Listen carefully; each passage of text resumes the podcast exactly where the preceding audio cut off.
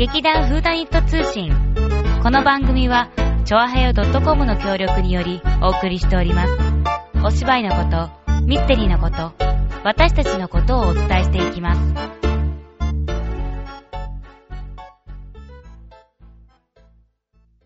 どうもどうもわわわわえわマイクテスト？わわわわ 何その下からの入り方。ねえ、そうだよね。うん、さつまいもでーす。立花沙織です。また始まりました。また。なんか声おかしくない？あー、あー、あー、あー、お、あー。マイクテストまた。ちょ、なんか、あ、ちょっとトーン、トーン上げて。ここか。えどこ？こじゃない？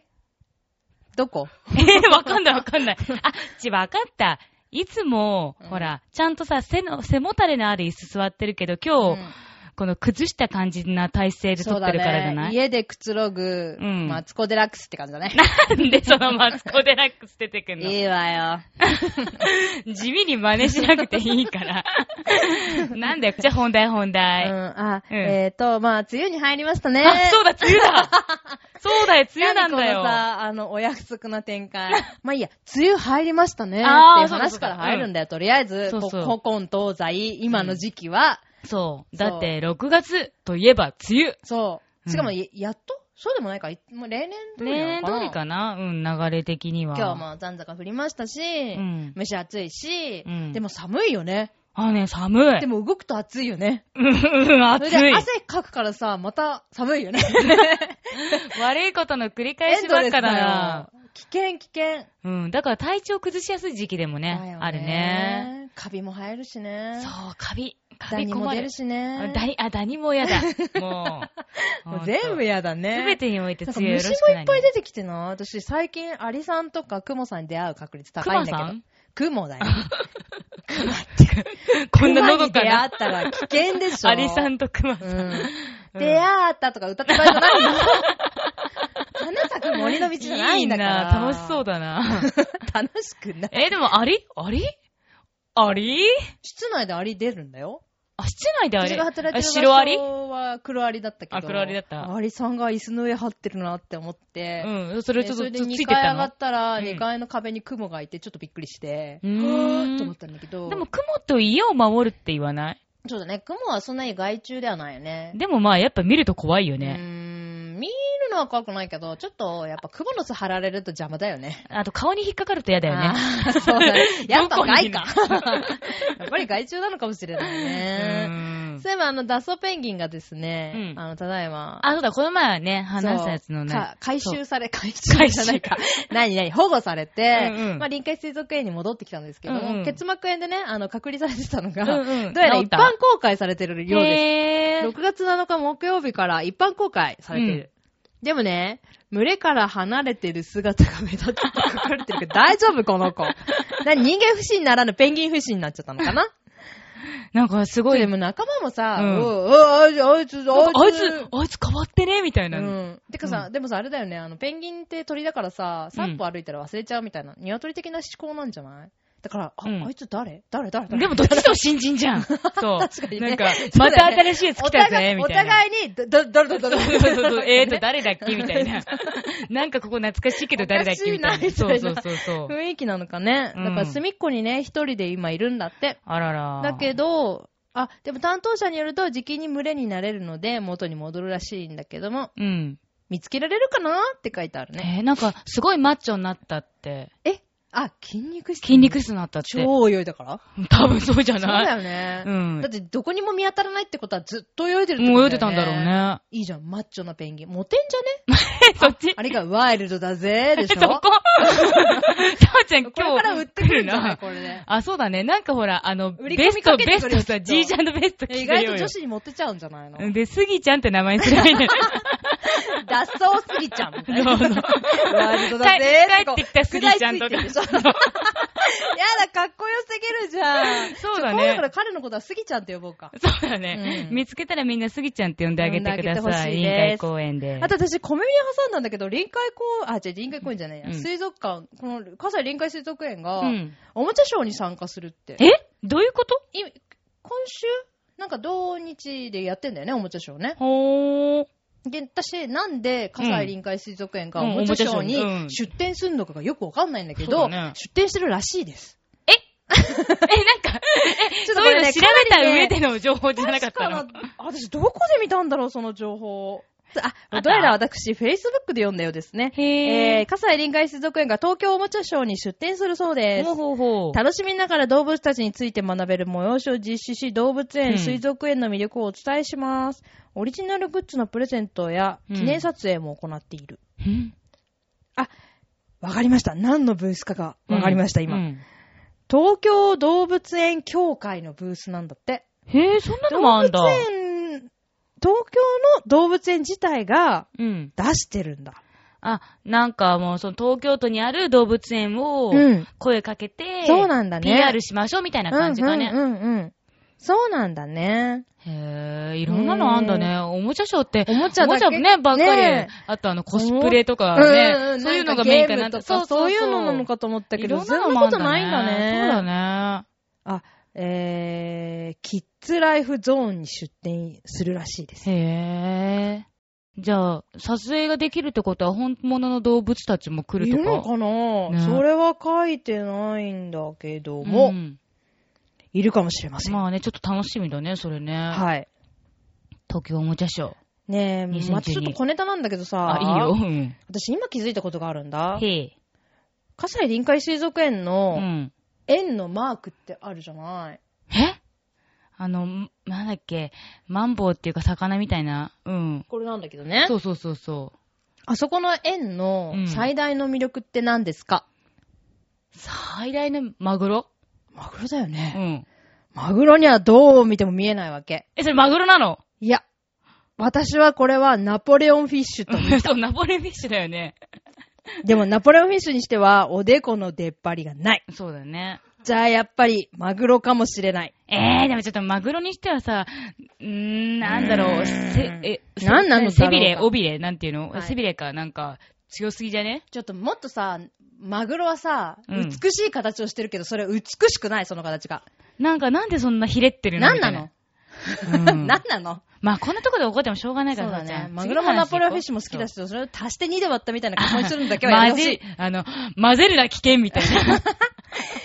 い。じゃあそういうわけで、あの、江戸川区の小ネタからの、う んあーはるちゃんの、うんあなんだっけ？今日は何の日？あ、それそれどうぞ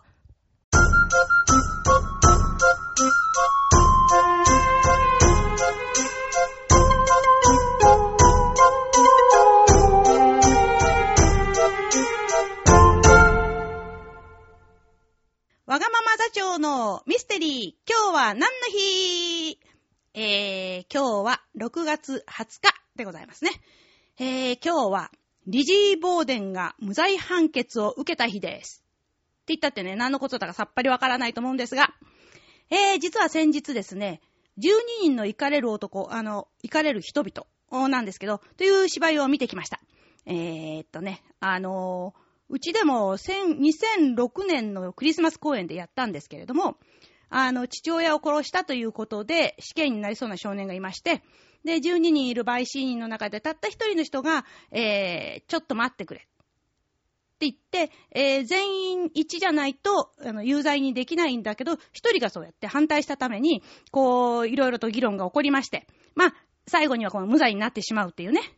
こういうあの、アメリカのこの陪審制度っていうのの、まあ、特有のやり方で成り立ってるお話なんですけど、で、これはね、あの、グレゴリー・ペックの映画でもとても有名なやつなんですけど、よくいろんなところでね、これのあの、なんていうか、アリューと言いますかね、えー、筒井康隆の12人の浮かれる男とかね、まああるんですけど、なんでこんな話してるかと言いますと、えー今日言いましたその、リジー・ボーデンが無罪になった日っていうのなんですけど、これあの、実際にあった有名なお話なんですが、リジー・ボーデンという女性の人なんですかね。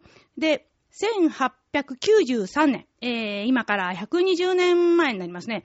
この6月の20日、今日、マサチューセッツ州で、えーっと、起きた、その無罪判決なんですが、この時、弁護士が言った言葉が、なんと、ご覧なさい。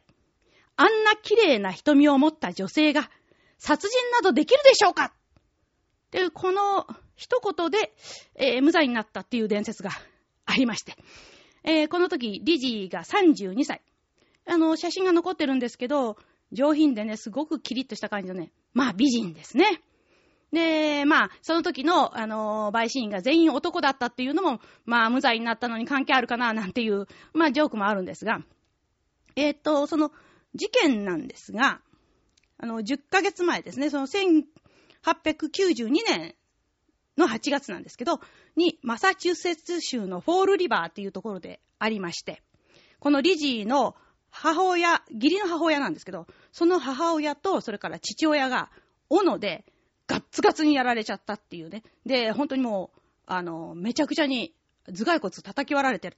みたいな、そういう、あの、事件があったんです。で、その時うちにいたのが、リジーさんと、そのメイドさんの二人だけ。で、このうちっていうのがすごく、あの、なんて言いますか、遺産相続っていうかね、大きなお家で、で、あの、まあ、町のメーカーでもありっていうようなところで、で、その、遺産の問題でですね、お父さんの遺産どうするかっていう、その、遺言のこととかで、えっ、と、そのおじさんとか、それからママ母とかですね、その、そういう人たちとすごく揉めてたんですね。で、特にその、両親とリジ、それからお姉さんのエマっていうのがいるんですけど、この兄弟と、あの、親とが仲が悪くって、で、一緒にご飯を食べなかったりとかね、そんなこともあったって言うんですよね。で、まあ、凶器と思われる斧っていうのが、地下室で発見されたんです。ところが、その斧は綺麗なまんま。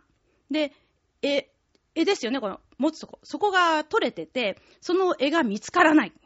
で、リジーの服も全然汚れてないということで、まあ、凶器が見つからなかったということと、それから帰り血を浴びた布がないっていう点が、まあ、重く見られて、で、無罪にしたというわけなんですけどね。でまあ、あのー本当に、その家柄のこととか、それからリジーがすごい美人だったっていうこととか、それからその、すごく、あの、残虐な事件だったっていうことで、当時のマスコミがですね、これはもう、みんなで大報道をやっちゃったわけですよ。で、その、こういうふうに事件がマスコミで、えー大報道される。こういう、えー殺人事件とかですね、こういう事件が大報道されて、それがこう、の全国民が知るようになったっていうのは、これが初めてなんです。いあの、アメリカではこれが始まりだと言われてます。で、あのー覚えてらっしゃいますかね？あの、OJ シンプソンっていうあの、ね、あの、殺人を犯したかどうかって言って、あの有名人。あの時にも、なんか、アメリカ中がすごい騒ぎになってたんですけど、その時と同じぐらいの騒ぎだったっていうことなんですね。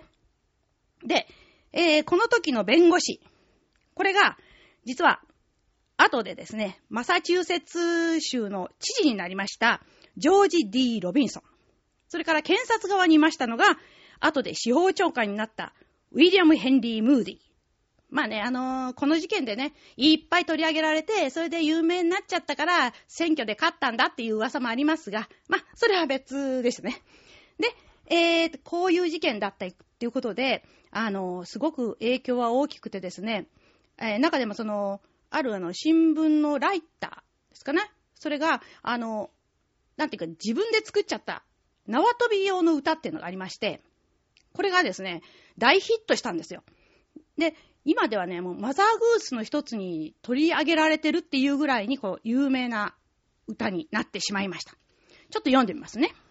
えーっとですね。Lizzie Borden took an axe and gave her mother forty walks. And when she saw what she had done, she gave her father forty-one っていうね。えーとリジー・ボーデン、斧を取り、自分の母さん40回、自分のしたこと気がついて、今度は父さんに41回っていうね。まあ、実際には、お母さんは18回、うーお父さんは11回殴られてたっていうか、ガツンってね、やられたってことなんですが、まあ、でも、あの、リジー・ボーデン自体は無罪になってますし、それからもずーっとずーっと生きてまして、60歳ぐらいまで生きてましたんでね。えー、まあ、どうかわかりませんが。で、まあ、こういうのってね、あの、本当に取り上げられることが多くって、まあ、映画になったりとか、小説になったりとか、それからミュージカルになって。ね、どういうわけだかね、アメリカ人っていうのはね、どんな事件でもミュージカルにしちゃうっていうね、これよくわかんないね。どうして、どこまでミュージカル好きなのかね、あれ。あ、ということで、えー、まあ、もちろん舞台にもなってます。で、あのー一つですね、えー、リジー・ボーデンを、こう取り上げたわけじゃないんですけど、斧を使った殺人ということで、1964年4月に公開されました、血だらけの惨劇、すごい題名なんですが、血だらけの惨劇っていう映画がありまして、これあの、ヒッチコックのサイコっていう映画の原作者のロバート・ブロックっていうのが脚本を書きまして、ウィリアム・キャッスルっていう人が、ま、あの、制作監督で、この人もね、すごく、えーの、ミステリー好きな監督さんで、第三の犯罪なんていうとても面白いのも作ってるんですけど。で、まあ、これがですね、うちの広報部長、松坂健に言わせますと、この殺しのシーンがすごい。昔の映画なので直接的でなくって、カーテンが揺れたりっていうので、こう、表してるんだけれども、もうそれがとにかく怖いんだと。こういうことでですね。で、この映画の見どころの一つっていうのが、ラストのシーンなんですが、えー、実はこの映画、あの、コロンビアっていう映画制作会社の映画なんですね。あの、ご存知だと思うんですけど、コロンビアの映画っていうのは、一番最初にシャーンって感じであの、出てくるのが、あの、自由の女神がね、こうピーッと出てくる、これがあの、まあ、コロンビア映画の特徴なんですけど、で、実は最後にもう一回この映画だと、その自由の女神が出てくるんですよ。で、シャーンと出てきた自由の女神に、首がない。実はね、その首が下に転がってるんです。というわけでですね、これちょっとあの見物なもんですからね、もし万が一ですね、あの、機会があったら見ていただきたいと思うんですが、この DVD が出てないんでね、これタイトルいじりっていうのはまあ、これがほとんど最初じゃないかと。あの、例えば、インディ・ジョーンズでね、あの、こう、あれ山がこうずーっと出てくるんですけど、その山がパーっと出てきた、その、そこからずーっと行って山のてっぺんから物語始まるみたいな、こう、タイトルいじりとかっていうのはね、あるんですけど、まあ、それの走りかなというふうに思っております。え、それでですね、じゃあ、どうでもいい、えーと、ニュースを一つ。この、今のリジー・ボーデンなんですけど、この現場となりましたお家、ただいま、リジー・ボーデン・ベッドブレイクファストという名前でホテルになっております。朝食付きでだいたい1万2000円くらいですね。で、あの、ネットで見てみますと、居心地がいい、また来たいっていう、なんか、あの、口コミがたっぷり書いてありまして、えー、ま、もし、マサチューセッツ州フォールリバーにお出かけの説には、ぜひともお泊まりいただきたいなと思う次第でございます。わがまま座長のミステリー今日は何の日でした？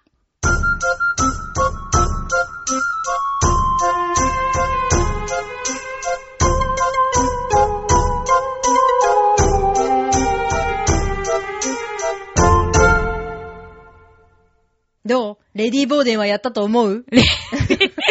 これ、あれ？レジ、な、なんだっけ？レジ？レジーボーデン？あリジー・ボーデンだ、間違えた。でも、レディーボーデンだと思っちゃうよ、これちょはっ。と聞き取りづらいよ、はるちゃん。あ、だって、マサ、セッツ数もさ、言えてないじゃん。いや、ちょっと止まっちゃった。主も言えてないじゃん。そう。第1回目は良かったけど、だんはい2回3回あれを言うたびにだんだんちょっと突っかかる。マサチューセッツ州。でも難しいよね、マサチューセッツ州。おうゆっくりだけど言えたよ。ううん。ん。と、レディーボーデン。レディー・ボーデン。うん。そうだよね。だって。絶対殴っただろ、リジー・ボーデン。そうだよ。美貌にみんなが負けただけだろ。そうだよ。ねえ。うん。男名。そうだよ。どうせ。でもやっぱ美人はさ、3倍得するって言うけど、やっぱ美人は3倍得するってことだね得するよ、絶対。うんうん。そして、ブレックファーストになっているという、ねすごいね。そこまで有名になっちゃうんだね。愉快な結果に。だって、朝食付きで、うん何、1万2000円だっけ？朝食だけだよ。うん。夕飯ないよ。微妙。で でもわかんない持ってるよね。でもわかんない。朝食さ、あれかもしんない。すごいさ、うん合成かもしんないよ。あー、朝からステーキみたいな。それ合成すぎじゃね？っていうか、食べたくなくない？いや、アメリカ人だからやるかなと思って。あー、そうかそうか。赤身赤身みたいな。そうそう、肉、硬い肉。硬い肉噛み締めろみたいな。朝から元気だな。まず、うんあのー、楽しい話を。えっ、と、あ、そう、12人の人たちじゃなくて、違う。イカれる入れてあげて。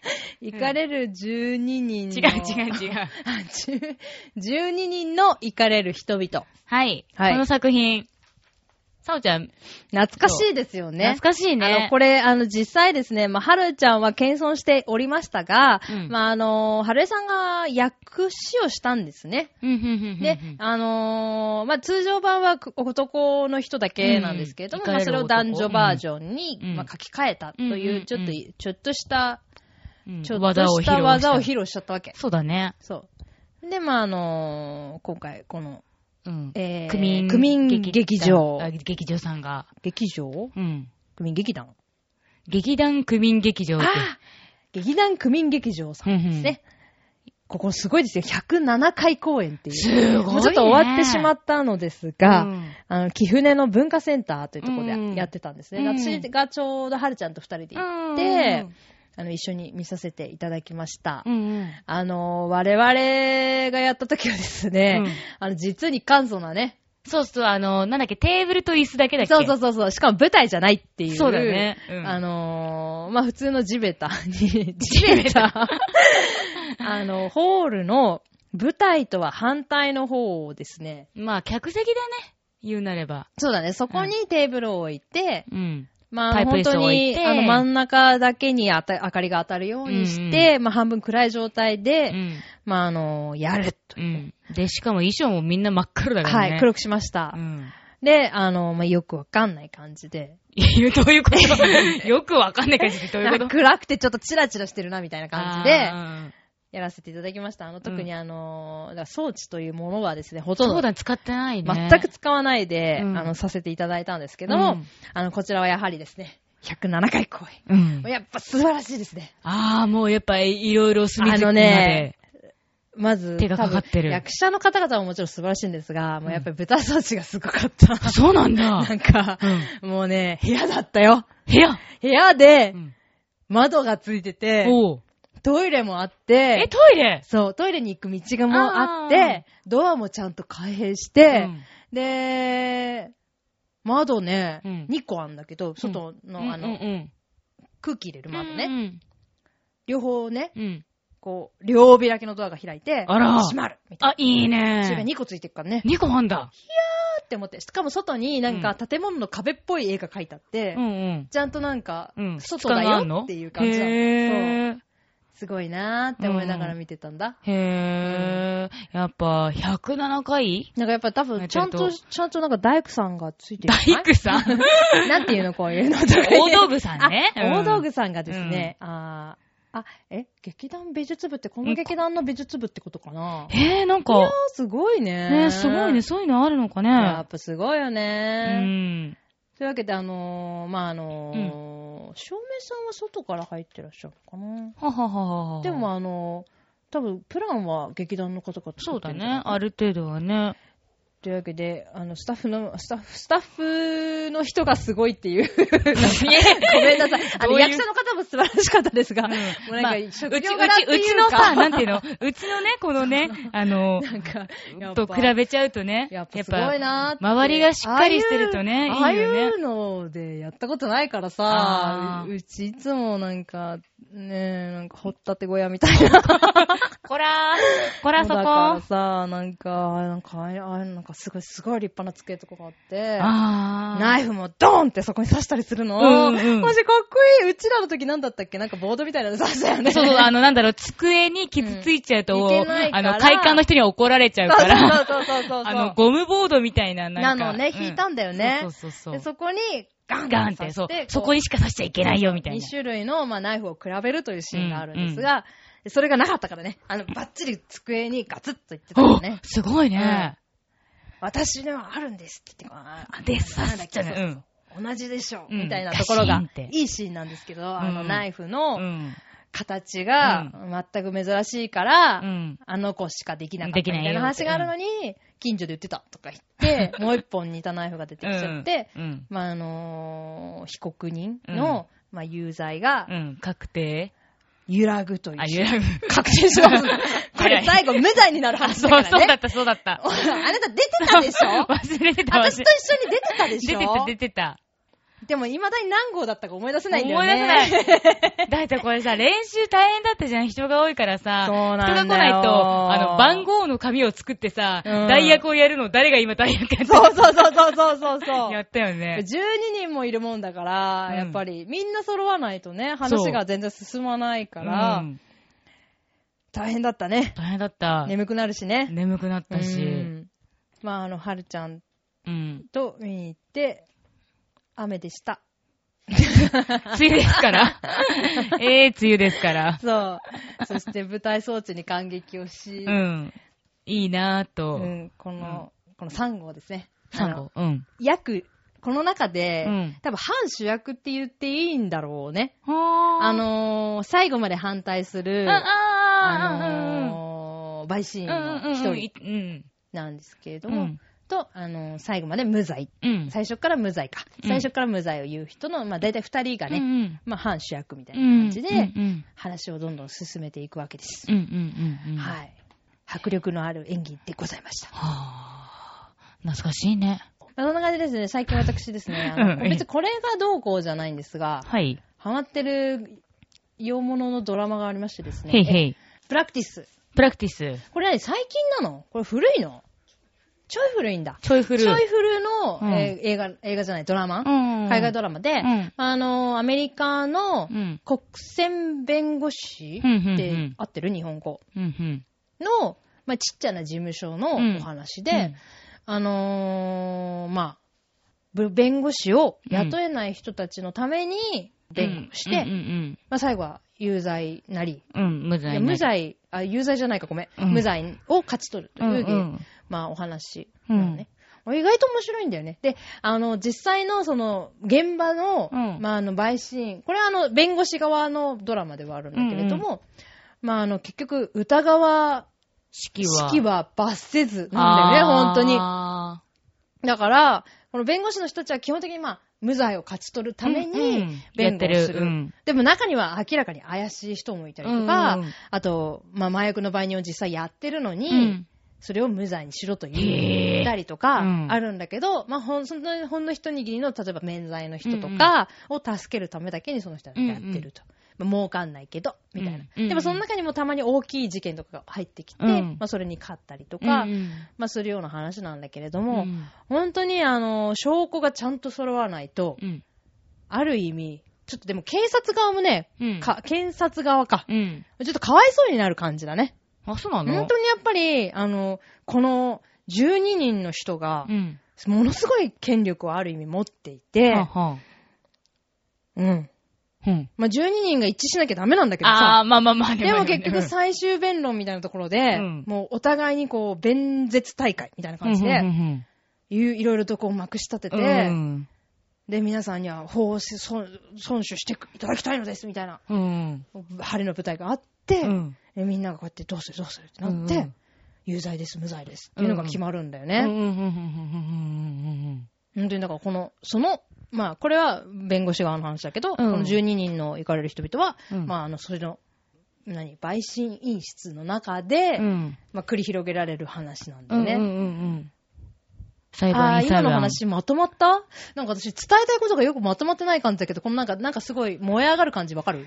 うん燃え上がる感じ？いや、弁護士の話と裁判員裁判の話でいいんじゃああ、ないだからそういう話したかったんだよね。あ、そう。いやいや、わかんないんだけど。まあそういう感じでですね。はいはいあの、今私、意外と警察ものとか、が好きでよく見てたんですけど、うんまあこういうあの、うん一見ちょっと硬い感じがするじゃん、うん弁護士ものって。そうだね。うなんか、うんでも意外とあのスピーディーで、話がとにかくスピーディーだから、うん見やすい。見やすいし、ただね、うん。吹き替えが難しすぎてね、え？字幕で見た方がいいよっていう。まああの、おすすめのドラマです。え、待って、その吹き替えが難しすぎてってどういうこと？あ、ね、日本語が難しいの、多分。あー、なるほど。吹き替えうんで、わからない、日本語が出てくる。日本語が出てきちゃうんだよね。うんでも多分漢字で書くとわかるのよ。あー、はははははは。だか、ら、うん、文字を目で見た方が、うんイメージ的には伝わるかなうんって。やっぱり、弁護士で早口だし、うんうん。日本語で早口にさ、うん。言われてもさ、うん。なんか、難しい日本語とかだとわかん、理解できなかったりとかしない？そうだね。するでしょ？寝るでしょ？私知ってるよ、寝るでしょ。寝るっていうか流れるヒュー。絶対さ、うんあのさ、うちのミステリー劇のうん謎解きシーンで寝てるでしょ寝て、寝てない。わあ、探偵さんが言ってること難しくて、みたいなさ、音出さないで寝る。字幕で見な。あはい、あ、はい。あ、いや、はい。でもダメだな、字幕で見ても寝そうだし。ということで、はいえーっと ということでなっちゃった。まあ、あの、おすすめのうんドラマプラクティスでございます。はーい。これ、これいいよって言ってたさ。最後、最後になってしまいました。楽しくなっちゃって終わっちゃったじゃんね。うん。えー、先日ですね。そう、あの6月7日ですね。はい。えっ、と、今度私たちが、あの、やります、はい。タンポポのお酒、レイ・ブラッドベリーさんがね、死去されました。えっ、と、あ、そっか、6月7日に日本では報道されてるけど、ロサンゼルスで亡くなったのは5日の夜、うん。91歳だったそうです。うん。ね、ちょっと死因は不明だったそうですが、闘病生活、長い闘病生活のうちに、はい。